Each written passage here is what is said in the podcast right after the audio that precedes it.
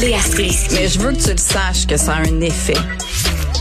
Mathieu Cyr. Ouais, mais ça, c'est vos traditions, ça.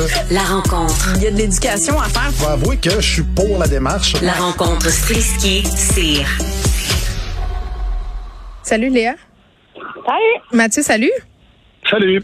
Bon, euh, c'est COP26. On a beaucoup de sujets environnementaux au programme depuis le début de la semaine, euh, un peu partout dans les médias. Ici aussi à l'émission, on a parlé de la déforestation.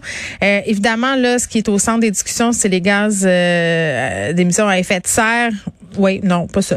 Les fameux gestes. Mais là, euh, ce qui est toujours euh, sur la table quand on parle de ça, c'est l'Ouest canadien, les pétrolières, euh, le plan de transition, parce que c'est bien beau là, en venir à bout puis réduire nos émissions, mais il va falloir peut-être mettre en place un plan. Et là, Mathieu, tu voulais nous parler des pétrolières canadiennes qui ont pas l'air de trop savoir où elles s'en vont. Non, c'est ça exactement. Ils font ils font la sourde oreille à ces en fait au changement climatique. Selon les euh, selon les analystes euh, environnementaux, euh, la production mondiale de pétrole devrait baisser de 4% et de gaz naturel devrait mm. baisser de 3% d'ici 2030 pour limiter le réchauffement climatique à 1,5 degré. Ça, tout le monde s'entend là-dessus. Il y a un consensus général. C'est ça qu'il faut faire. Mais attends, excuse-moi, je t'interromps en deux secondes. Là, on voulait pas de réchauffement climatique, puis là, c'est rendu qu'on s'entend pour 1,5 degré. Ça va très mal. Oui, on appelle ça le, on appelle ça le, compromis L'accommodement raisonnable du gaz. Exactement. Sauf que pendant ce temps-là, les principales sociétés pétrolières, eux, euh, au Canada, prévoient hausser la production de presque, presque 30 d'ici 2030. Et euh, selon les experts, ça va être un, ça va ça va être une hausse de 25% de gaz à effet de serre qui va être produit par l'industrie pétrolière euh, d'ici 2030. Il n'y a aucune de ces, sociétés, de ces sociétés-là qui a élaboré un plan de changement climatique et euh, ça me fait chier de voir ça quand moi, pendant ce temps-là, je gosse à laver mes pots de yogourt et les mettre au recyclage. Je trouve que c'est vraiment deux poids, deux mesures. Et ça revient à ce qu'on parlait l'autre fois, je trouve. Tu sais, quand on parlait de le, but d'aller voter, mm-hmm. euh, puis j'avais dit, dans le fond, quel est le pouvoir réel d'une municipalité? Quel est le pouvoir réel d'une province ou d'un gouvernement euh, fédéral?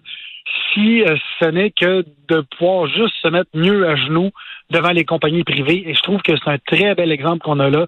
Il y a la COP 26. Tous les mmh. gouvernements mondiaux sont, sont réunis pour parler des réchauffements climatiques. Puis pendant ce temps-là, tu as des, des, des, compagnies pétrolières qui font des prévisions où est-ce qu'ils vont augmenter. Oui, mais ben, attends, c'est parce que ce qui est pire là-dedans, c'est qu'on est non seulement réunis pour discuter de, de ces choses-là, mais pour prendre des engagements. Parce que c'est ce qui ressort tout le temps de ces grandes réunions-là. Tu sais, le Canada, autres pays s'engagent à réduire gaz euh, d'émissions euh, pour à l'effet de serre. Euh, ensuite, on a euh, l'engagement pour la déforestation. Puis, tu sais, on, mais on s'entend que si les, entreprises privées, non, mais c'est parce que si les entreprises privées ne s'engagent pas, puis pour s'engager, ça leur prend des promesses des gouvernements, ben on n'arrivera pas à grand chose. Puis c'est pour ça qu'on rate tous nos objectifs depuis 2000. Mais c'est, eux autres qui devraient être là. Je veux dire, les gouvernements, mm. moi, que Justin Trudeau me promette la Lune, qui va faire une bourse, une bourse du carbone ou n'importe quoi, ou un Nasdaq des pets de vache, je m'en contre-torche le pied de l'arrêt. Là. Ce qui est important, c'est les entreprises. C'est, c'est, c'est Sonoco, c'est Exxon, c'est Petro-Canada. Mm. C'est eux autres qu'il faut qu'ils aillent là. C'est eux qu'il faut qu'ils prennent des engagements. Mm. Et jamais eux ne font ça parce que ils ont le, le meilleur bout, euh, ils ont le gros bout du bâton. Je veux dire, t'arrives un gouvernement fédéral, tu dis, je ne veux plus que vous exploitiez les gaz euh, chez nous, je veux plus que vous fassiez de sorte bitumineux de, mm. de, raffinement. Ben là, ils vont dire, OK, ben écoute, tu viens de perdre je sais pas, moi, 8 000 jobs à 150 000 pièces mm. chaque. Bonne chance pour tes élections. C'est pernicieux, euh, Léa, ces affaires-là, parce que j'ai l'impression aussi que quand on se dit tout ça, là, que c'est la faute des industries, on vient de se dédouaner en quelque part, puis se dire, ah, ben, justement, le rincer mon pot de yogourt, ça sert pas à grand-chose, je vais aller m'acheter un pick-up. De toute façon, si les pétrolières changent pas leur fusil d'épaule, puis si les forestières arrêtent pas de couper du bois, ça changera rien. C'est comme si on pouvait euh, se dédouaner, puis en même temps, on est un peu tanné de se faire responsabiliser euh, de façon unique, là.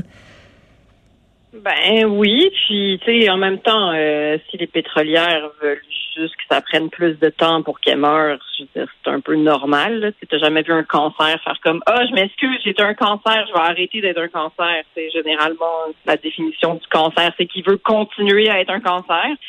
Donc euh, le problème, c'est que maintenant, il y a urgence. Donc, elles, elles veulent pas euh, se révolutionner, comprendre le changement, puis on le sait là que la vie c'est evolve or die. Fait que euh, s'ils veulent pas changer, ben il va arriver ce qui arrive tout le temps quand une industrie c'est-à-dire que l'énergie fait juste aller vers une autre industrie parce qu'il y a une prise de conscience de la population, mine de rien.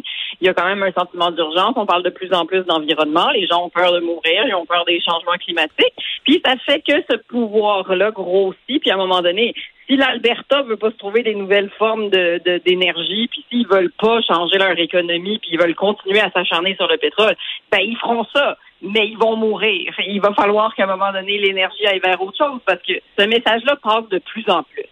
C'est sûr qu'on n'aime pas ça changer, mais on n'a juste pas le choix. Fait que s'ils veulent être bloqués puis boudés dans leur coin sur leurs millions de dollars, ils font ça, puis ils paieront des lobbyistes à la place de se renouveler, tu sais, mais à un moment donné, ce changement-là va se faire. Il va se faire.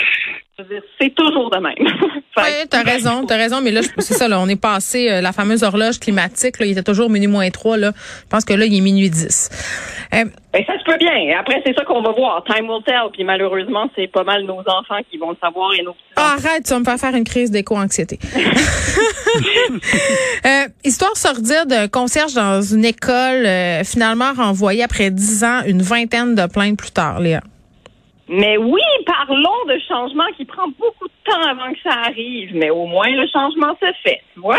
Alors là, on a affaire à un concierge qui est exactement la définition du mononcle, c'est-à-dire euh, l'espèce de gars qui a des mains un peu baladeuses, il te fait la bise quand ça te tente pas, il te fait des espèces de commentaires sexuels, et puis il est exactement le genre de candidat qui est dur à pogner parce que ça prend du temps avant que les femmes se tassent. Parce que tu vois où on est mal à l'aise avec. Parce qu'il était concierge où cet homme-là, là, dans une école? Il était concierge dans des écoles, exactement. Il était concierge dans des écoles, quand même un terrain où ça te tente pas qu'il y ait de la sexualité louche. Tu sais, je veux dire, ça aurait été le fun que quelqu'un lève sa main à un moment donné pour dire que moins peut-être pas la meilleure idée qu'on a.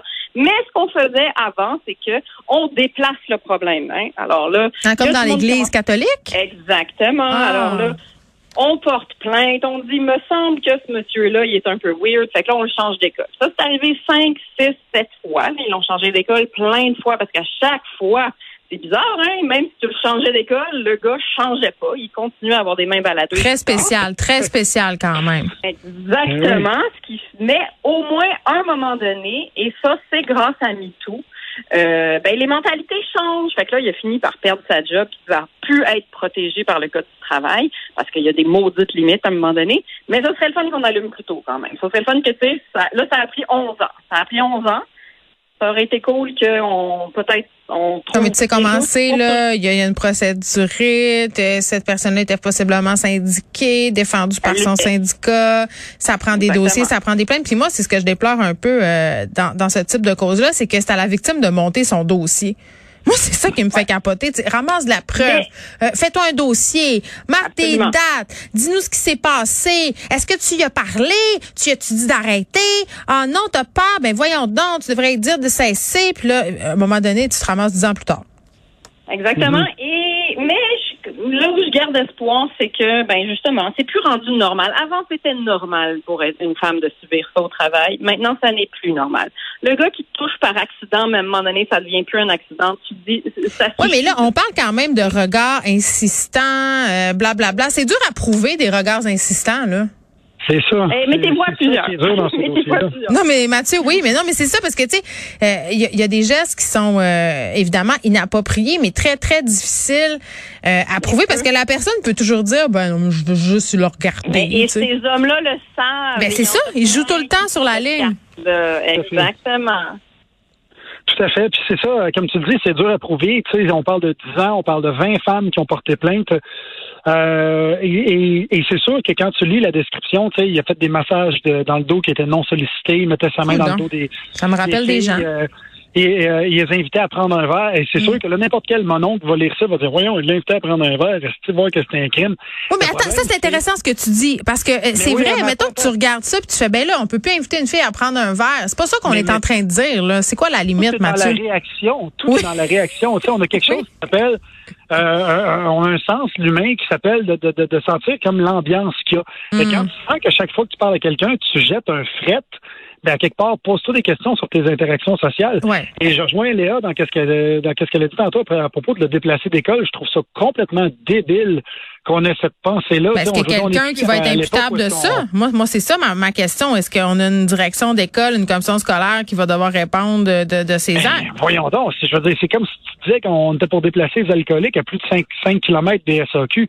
Tu sais, tu, vas tu vas pas régler le problème d'alcoolisme. Quand il y a quelqu'un qui a un problème d'interaction avec Mm. euh, des gens du sexe opposé ou du même sexe ou whatever, tu sais, je veux dire, il faut que cette personne-là soit prise en charge par un soutien psychologique. Mm. Pour Hey, que, attends, là, le- Mais la elle a été. Le C'est centre de service scolaire a fait signer à ce gars-là une entente Eh oui. de la dernière chance. C'est comme un petit gars en sixième année. Là. Tu la taperas plus, Cathy, Deux, là, hein? deux ententes de la dernière chance. Ils en ont fait une en 2015 puis une en 2018. T'as une deuxième entente de la dernière chance. Oui. Écoute, t'es pas Mario Bros, là. T'as pas trois vies, là.